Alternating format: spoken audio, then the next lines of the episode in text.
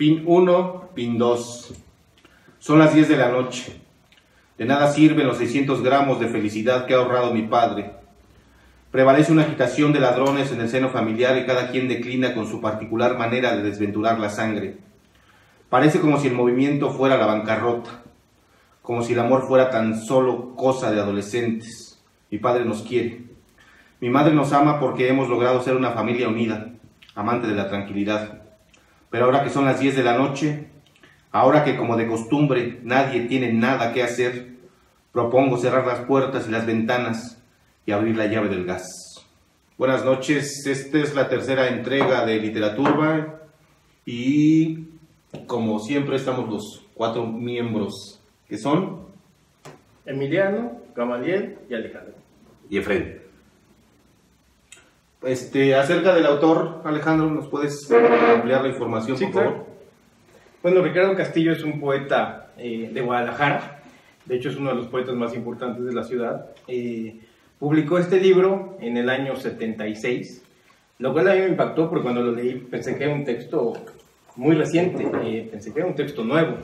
Eh, se lo publicó de hecho Yáñez, que también es otro gran escritor, Tapatío, eh, creyendo en, en la propuesta de, de Castillo. Sin embargo, la recepción pues, no fue buena porque era una época en la que la tradición poética en México pues, todavía era como muy respetada y era muy mamona, ¿no?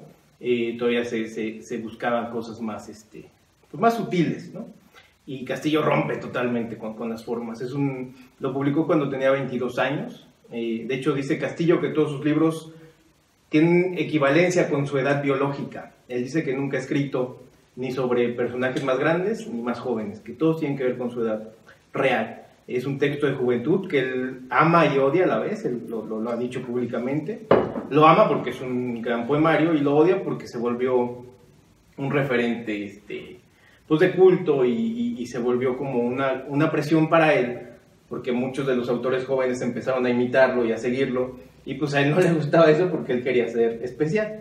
Él fue muy amigo de los infrarrealistas, eh, Ah, sí. sí, del, del grupo de, de, de Bolaño, ¿no? Este, de Anaya. eh, ellos tenían la idea de que... ¿no? Sí, ellos ten- justamente, Pero- justamente. Que, que en realidad son una mamada, ¿no? Mira, lo que ellos tenían simple- simplemente la idea de que el autor tenía que este, tener su propia propuesta sin importar el movimiento de alrededor.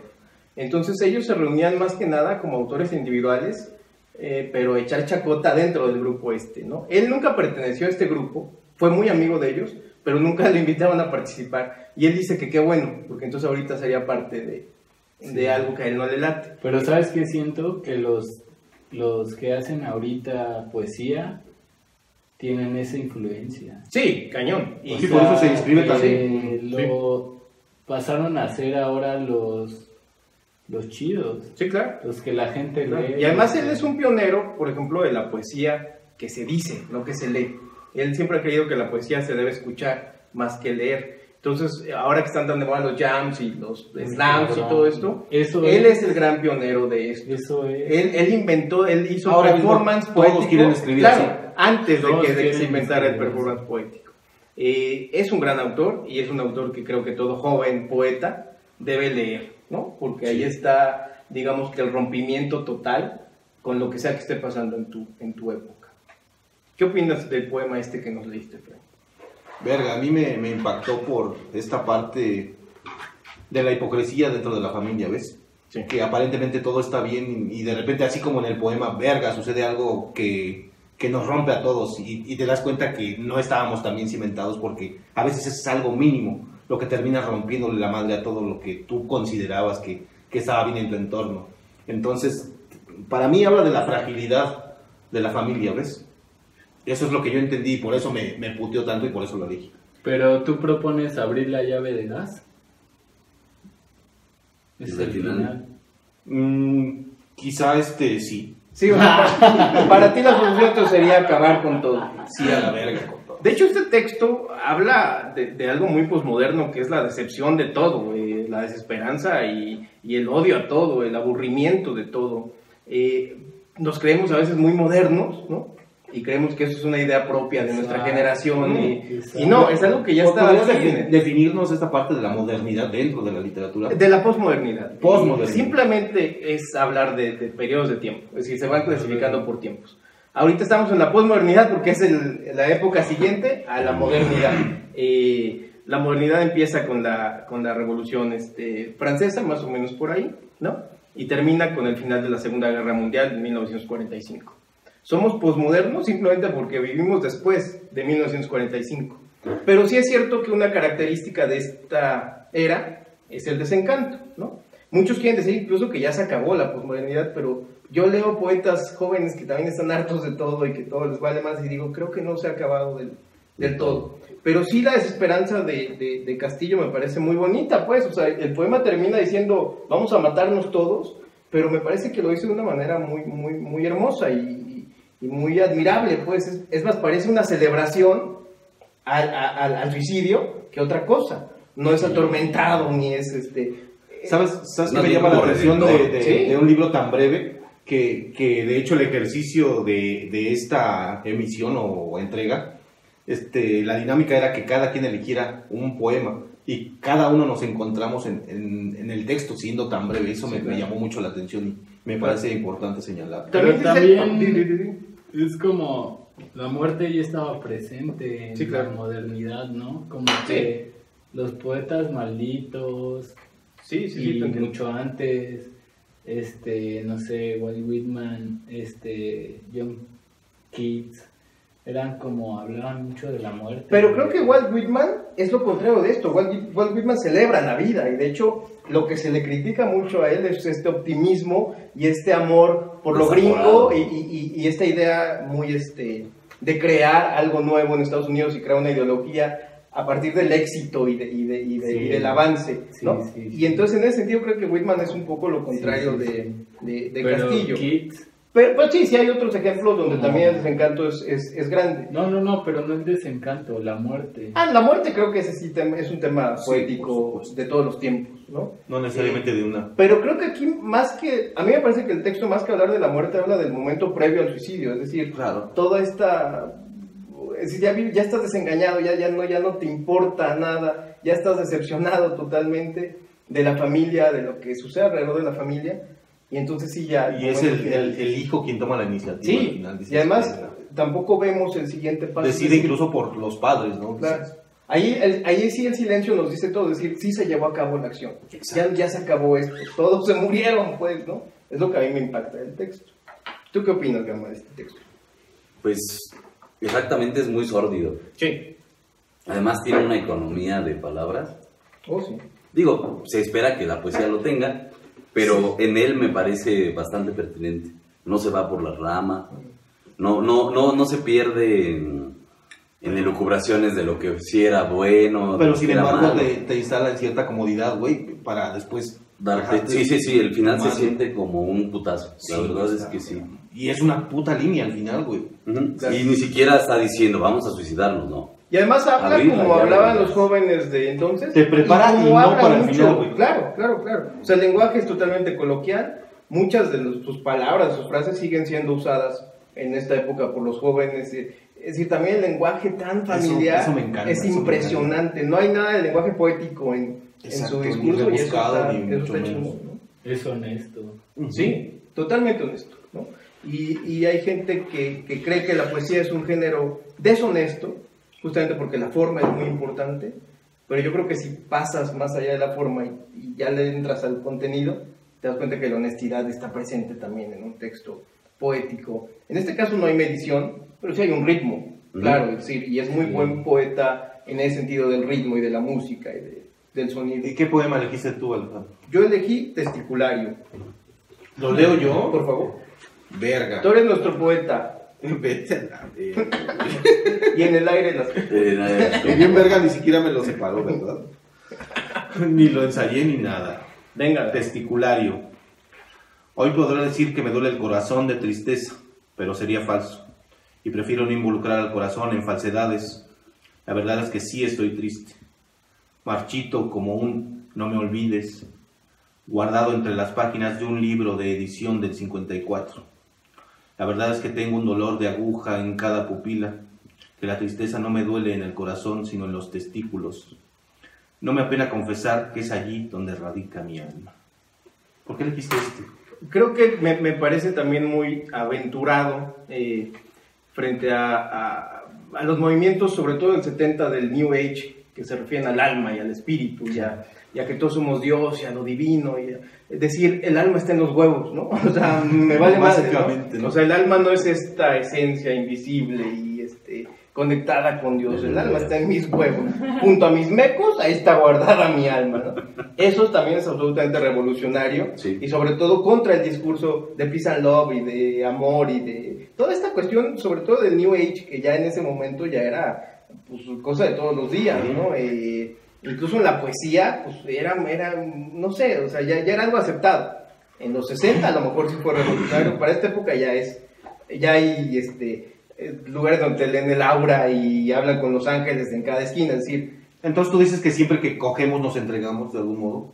Yo sí creo, y además eso es lo que me gusta, que no es solo una burla de el alma está en mis huevos, es decir, es real. Eh, ahí está la vida, ¿no? Sí. la semilla Aunque está ahí. pretendas no involucrarte. Claro, por supuesto. Y además los huevos también, cuando dicen te faltan huevos, pues es que eres cobarde. Es decir, también eso refleja una parte de tu alma, la cobardía.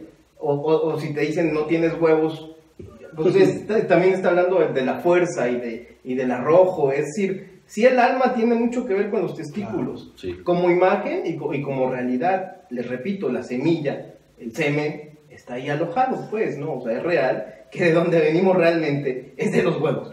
No sé si pasamos por el cielo o por el infierno, pero por los huevos de nuestro papá, a huevo que pasamos. Que esa es otra característica de los autores que hemos elegido, ¿no? Los puedes leer con Sí. gozo, güey, pero también te puedes Sí, claro. grabar y Claro. decir pendejadas al respecto, ¿no? Sí, Mamadas, mamadas. dos. Nada más dos. Tú, güey, estás muy calladito. Pues no sé, güey. Yo siento, siempre he tenido como un pedo con el sexo, güey. Como. Ah, es que no se le para la verga. güey. No, ese pedo. ¿no? ah, no. Perdón, güey. Continúa. Como tal vez de- podría dejar un poco eso y vivir más en el amor, güey. ¿Sí? Sí. Sí, sí, yo siento que el alma se lleva como en otra parte, güey. O sea, no sé si. O sea que tú soy- siempre que coges haces el amor. O te haces el amor solito como Niurka. Yo hago el amor solito siempre, güey, pero también acompañado, porque eso es lo que se tiene que hacer, güey, como que el amor. Y sé que este, este güey es diferente a mí, güey, pero Claro. me influencia un chingo, güey. Es como tener bien chida una influencia de alguien ¿O que te pueda- esclarece? Tal vez es lo que a mí me falta, güey, como liberarme, güey. Que además, O sea, me- sientes que, te- que podría ser como, como eso que, que, que necesitas para... Como que es lo único que tal vez necesito, güey. Pero nunca lo he sabido aceptar, güey. Y este tipo de poemas, güey, me llegan tan cabrón, güey. Me vas a hacer llorar, güey. ya, no mames, ya. pero, pero, pero por la verga, ¿no? Este, Sí, güey. Pero sí es cierto voy a que mequear, este güey. es como, como un amigo, es decir, yo sí lo siento Ah, como, sí, como claro, es un cuate sí, que está aquí junto leyéndome sus poemas y de pronto Sí, digo, qué bien escribe este cabrón, pero es mi amigo, lo que me está diciendo La me- me, parece coherente, me identifico, me da miedo, este, me emociona, me estremece. Me quiero emborrachar Sí, con por él. supuesto, sí, sí, sí, eso tiene, si te dan ganas de irte a poner una peda con él y escucharlo, Sí. a ver qué pendejas o qué mamás tienen que decir cabrón, este muy cabrón. Está en otro pedo. O sea, yo siento que todo lo que dice es un cabrón que yo me quería encontrar con él, pero que nunca tal vez podría escribir como él, ¿no? Es como... Eso sí, yo, yo no sé. Yo, yo creo que ese nivel sí podrías alcanzar. Yo creo que hay un grado de marginalidad que no se puede impostar, ¿ves? Eso, Y- eso sí, eso sí es cierto. y es- Eso sí en es ese sentido empaté mucho con él porque sí, sí está cabronamente Claro. marginado. Y además recordemos que es un güey que tiene 22 años. Yo tengo 40 y sí veo el discurso de alguien emocionado, de alguien que, que además, que aunque esté desesperanzado, tiene cierta ilusión. Eh, es decir, no es alguien que ya está decepcionado de la vida. No es alguien que ya, que ya le dieron 20 mil madrazos y dice, ya, de esto no vale nada. Es alguien que sí tiene cierta esperanza y sí tiene, por una ilusión de cambiar el mundo a través de la poesía. Es alguien entusiasmado Desde todavía. su marginalidad, Sí, sin duda, sin duda. Pero es un chavito, para mí es un chavito, para ustedes dos no. pero para mí sí es un chavito, pues, ¿no? Y aún así me identifico con, con, con el, con el dolor y con el y con, y con, con estas cuestiones como muy profundas de- del autor, ¿no? Y que también a veces como... Como tipo la tristeza, güey, se va con el sexo, güey.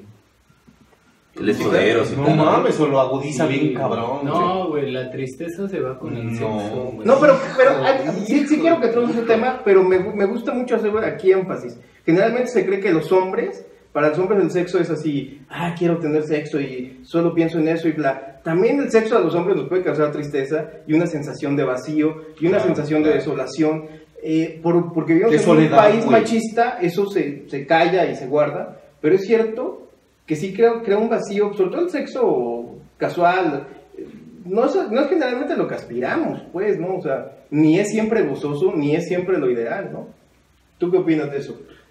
Pues yo creo que, que cuando hago el amor me siento menos triste, güey. Es como, güey, salir un poco de la tristeza de Sí, la claro. vida, de la Sí, claro. cotidianidad, güey.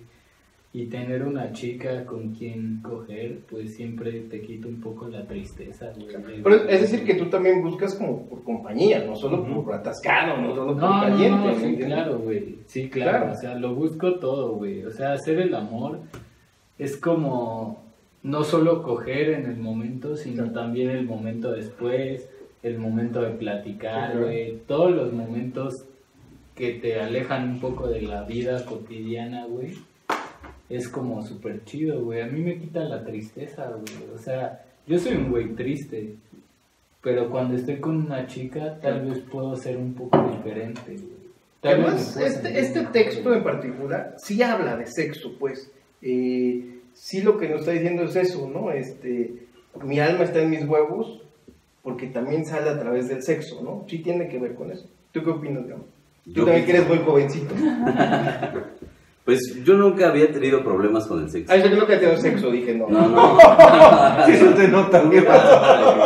No, Chaquetrón. eh, pero el, el, el tono en el que empieza, cuando habla de la tristeza y que prefiere, habla de lo falso y el corazón, este, hace un contraste eh, que, que a mí me dice mucho. Sí, claro. Y sobre todo en esto del discurso que tiene este Emilio, de, de decir que el sexo lo hace sentir en compañía, eh, como esta parte linda del sexo. Sí. Tal vez un poco en contradicción con, con la otra que habíamos visto en el poema, en el primer poema que leímos, que no tenía tanto que ver con la compañía, aunque había cosas hermosas como lo del abrazo, pero es también como poner esos dos discursos en la mesa. Por un lado, el que tú estás diciendo, no me, me siento menos solo, en el corazón, en mi corazón no hay falsedades cuando estoy con alguien, y el otro discurso de frente, de decir, güey, yo cojo.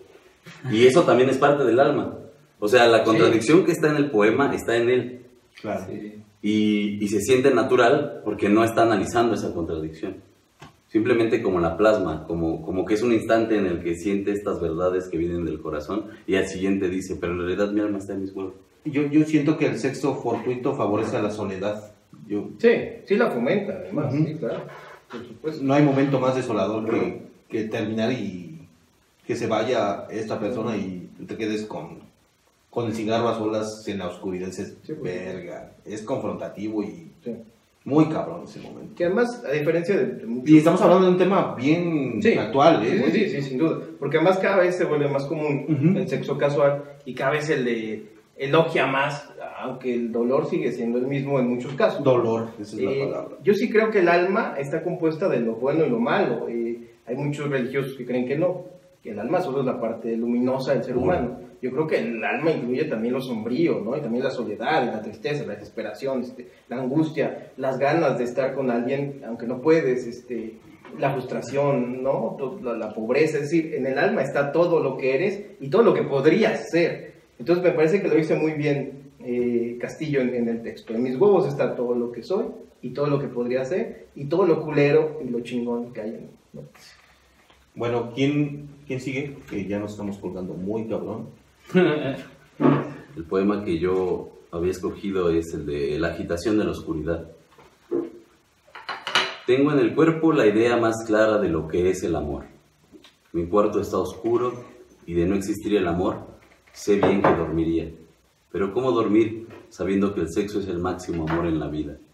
Yo más bien quiero tener tus piernas por bufanda y horadar ese monton- montoncito de nubes que cubren transparentes tus pantaletas. Es Que, que estaría padre hablar también un poco de, de- de la forma, es decir, formalmente, ¿qué piensas tú del texto, Gamo? Yo creo que es bastante rítmico, Sí. con todo y que se siente esto que dice marginal, porque sí hay mucho de marginal en el poemario completo, Sí. De hecho, Y- permean todo. Sí. pero está la musicalidad de tengo en el cuerpo la idea más clara de lo que es el amor. ¿Puedes volverlo a leer, por favor? Tengo en el cuerpo la idea más clara de lo que es el amor. Mi cuarto está oscuro y de no existir el amor, sé bien que dormiría. Pero ¿cómo dormir sabiendo que el sexo es el máximo amor en la vida? Yo más bien quiero tener tus piernas por bufanda y horadar ese montoncito de nubes que cubren transparentes tus pantaletas. Fíjate, Además, fíjate curiosamente te, habla de lo que acababa de, decirte sí, yo, de, de De esta la soledad. oscuridad Sí, en el claro. cuerpo. Sí, es- esto es, es totalmente Empata perfecto con... Eh, Además, sabe dividir los versos Exacto. en el lugar Exacto. justo, aunque queden totalmente dispares, cuando busquen el texto lo van a ver, los divide perfectamente para que el ritmo sea eh, precioso, pues no es un ritmo exacto y justo, y me parece que es un gran poeta también en ese sentido. Más allá de, de lo que diga el- Sí, por supuesto. técnicamente. Por supuesto. Y más allá de usar palabras como horadar, Sí, sí, sí. que aparentemente horadar? es la única Perforar. Eh, o sea, usa esa palabra horadar y después dice montoncito de nubes, entonces es casi como un haiku, ¿no? Sí. Perforar nubes y de repente que cubren tus tra- transparentes tus pantaletas. Sí, es un máster O sea, esa de, de la de brevedad, Sí, ¿no? esa imagen que, que he llegado a tener así cuando le estás bajando las bragas a una mujer. Bueno, Los calzones. a un cabrón. ¿no? No, Traducción, traducción, los calzones. y, ¿Tú qué? y sientes, sientes el pelito. Sí, claro. Sí, claro. Lo ves así. Ahí hasta se me paró. Ay, mamá, y miren qué raro. Semi-erección, semi-erección. ¿Semi-erección o...? Semi-erección. Es un poema. Es un haiku. Alfred. Semi-erección. Semen en tu cara. Oh. A ver, la Ni siquiera sé si, si da las sílabas, pero me gustó. la opinión del señor romanticismo. No mames. Bueno, tiene todo lo, lo que habías platicado. O sea, esto de que tengo, el, tengo en el cuerpo la idea más clara de lo que es el amor. O sea, cuando te escuché hablar, yo sentí que tenías la idea más clara de lo que es el amor. Pero ¿quién puede tener la idea más clara de lo que es el amor? Bueno, obviamente como joven. Pero la, la, apre- ¿Ya La viejitos? la aprendes con H en algún momento. La idea del amor la puedes tener en un segundo. Es decir, a lo mejor al siguiente segundo se te va y no te acuerdas cómo era. Pero sí puede ser que en un instante tengas la idea clara del amor. En un instante, ¿eh? No dura para siempre ni nada. Pero sí, sí le creo que en ese segundo, en ese momento de su juventud, la tenía ahí, ¿no? Lo que dice eh, el chino de la honestidad. Claro. sentirlo como un amigo. Claro. Pero dinos, dinos, señor Romance, ¿cómo te dijeron? El último Señor romántico. corazón. Es el último romántico de este país. Ah, le leo mi poema mejor. Oh, que la verga. ¿O quieren mi opinión? Quiero tu opinión de este Por texto favor. y vamos con tu poema. Pues quién no quisiera tener la bufanda en el cuello, ¿no? Sí, claro. ¿Quién no quisiera tener ese pedo, güey? Todos lo queremos tener en el fondo, pero... Oh. Será en el fundillo, ¿no? Buena superficie, pero tenerlo, ¿no? tenerlo cerca. güey. Seguro que tenía hasta el fondo.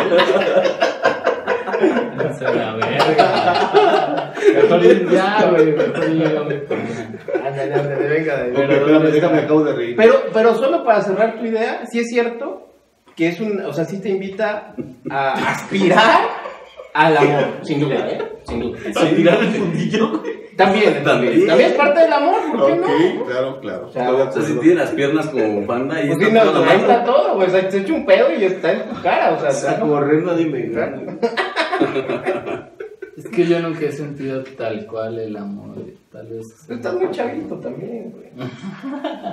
Pues sí está. Además, hablando de esto de lo Pero corporal y de la notas idea, el escote de Gamaliel. O sea, güey, te estás Esto es el amor. Esto es el amor. Esto es el amor. Y tú ni lo pelas, culero. No, pero Y aparte se lo puso para ti, güey. Porque Se perfumó la Se volvió la nariz para ti, güey.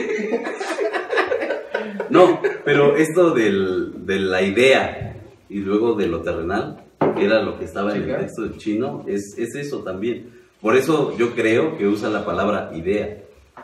Por eso no dice certeza o el conocimiento del amor, o el amor sin decir ni idea ni Porque nada. aparte la idea se va, Así. desaparece, o sea, no permanece, pues, ¿no? De alguna forma está diciendo lo que tú decías, ¿qué es el amor y la chingada? ¿ves?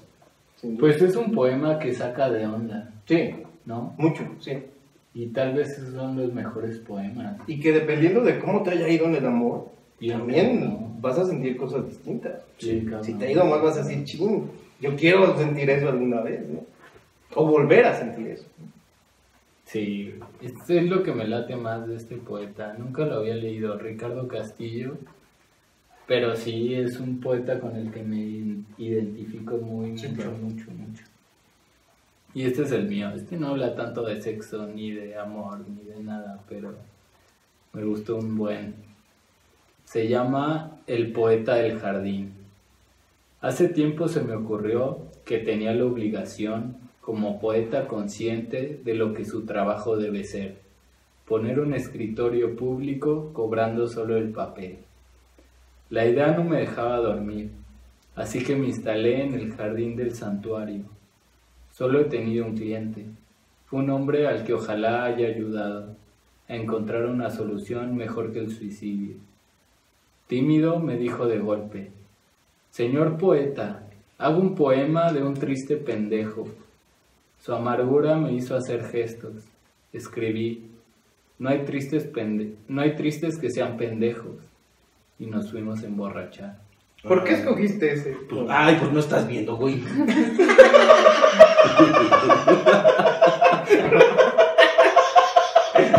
No hay nada como justificarse en un poema, ¿eh? O sea, Digo, por eso leemos también. Exacto. o sea, Ahora, ya ven, cada quien se encontró. en Tristes y pendejos, todos hemos sido o todos somos. ¿eh? Sin duda alguna. Bueno, yo lo escogí porque tal vez así me siento, güey, como Claro. señor poeta, hago un poema de un triste pendejo. Es como, no sé, a veces uno se siente triste porque ve la realidad, güey, porque no se puede voltear y ver otra cosa, güey, sino porque ve el mundo y dice, güey, no mames, güey, ¿cómo no me voy a sentir triste de todo este pedo que está pasando, güey? de cómo la señora está vendiendo chicles, güey. Cómo todo este pedo que está pasando, güey, no nos puede hacer como ser más tristes, güey. Como el mismo hecho de que nos enseñan en la escuela de no expresar nuestros propios sentimientos, güey. Es súper triste, güey. Es como la realidad que vivimos hoy. Y aunque ese poeta sea viejo o haya escrito esos poemas en, un- en otra época, siento que ahora, no sé, güey, como que le queda perfecto a lo que Sí. hoy vivimos, güey. Como, güey, ¿cómo te puedes hacer pendejo, güey? De, de todo lo que pasa, güey, ¿no? Vamos a emborracharnos, güey. Que mejor, creo, creo, que, cre- creo que es un texto muy compasivo. Es decir, un güey le dice, soy un triste pendejo, y él le dice, no, eso no te preocupes, mejor vamos a emborracharnos, olvídate un poco de eso. Sí. Es decir, el poeta es muy compasivo también en la respuesta que le da a este hombre que viene destruido, que viene lastimado. Me encanta eso, porque sí te lleva a pensar en la compasión, justamente de ver una señora que vende chicles, de ver a alguien que no puede mejorar su situación y tú querer ayudarle, a lo mejor con un poema, pero me parece que es una ayuda eh, honesta y, y justa. Y que, claro, y además sí podría cambiarle la vida a alguien como lo está haciendo Castillo con nosotros. ¿no? Bien cabrón, aparte porque la palabra pendejo significa como ignorancia, güey. Claro. Como que no sabes lo que está pasando, güey. Como que te estás haciendo pendejo. Exactamente. Y a mí no me gusta hacerme pendejo. güey. Me gusta como ver lo que pasa, güey. Me Así. gusta ser está pendejo. Me gusta ser- Me gusta Pero ser entender que soy pendejo, ¿no? Pero no serme. Es ser- como- Oye, es pero como- si la gente quiere acceder al texto, es difícil de conseguir esta madre, ¿no? No, de hecho, curiosamente, No, no, no es difícil. este, ahorita está de remate en las librerías de Ducal. Ah, sí. Tienen 50% de descuento. Cuesta 30 pesos. Así que les Casualmente 15. Gama trabaja en Educal y hace un anuncio de Casualmente, o sea, no, no. Sí, no estaba planeado ni, nada. Bueno, yo no sabía nada respecto a este poeta y me encantó. Sí, Así es muy que bueno. Lo pueden Sí, buscar es- en su librería. es bueno. 15 pesos. no se lo bajen, cómprenlo. ¿no? Y además se sigue presentando con espectáculos ligados a la poesía. Si, si ven algo anunciado de él, vayan. O sea, debe ser genial también escucharlo y verlo haciendo performance. Sigue haciendo Sí, sí, poesía, sigue haciendo. Deberíamos de entrevistarlo. Estaría buenísimo. Estaría súper Y verlo 30 años después también. Sí, claro, que además me impresionó mucho verlo ahí y después leer las entrevistas y verlo ya viejo. Sí es muy impresionante, muy impresionante.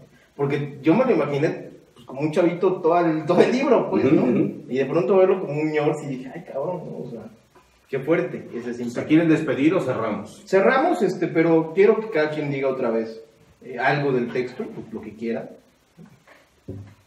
Estuve- No, ahora sí empezamos contigo, Fred, ¿no? Pues eso, güey, que, que si tienen la oportunidad, háganse con, con un ejemplar que es bastante breve, no les va a costar ni una hora. No, no, no. Chuta, también yo lo leí en. de. Miscuac a Tacuba, me lo chingué. Y este. Bueno, pero tú lees a Balzac en, en una línea de metro, güey, o sea...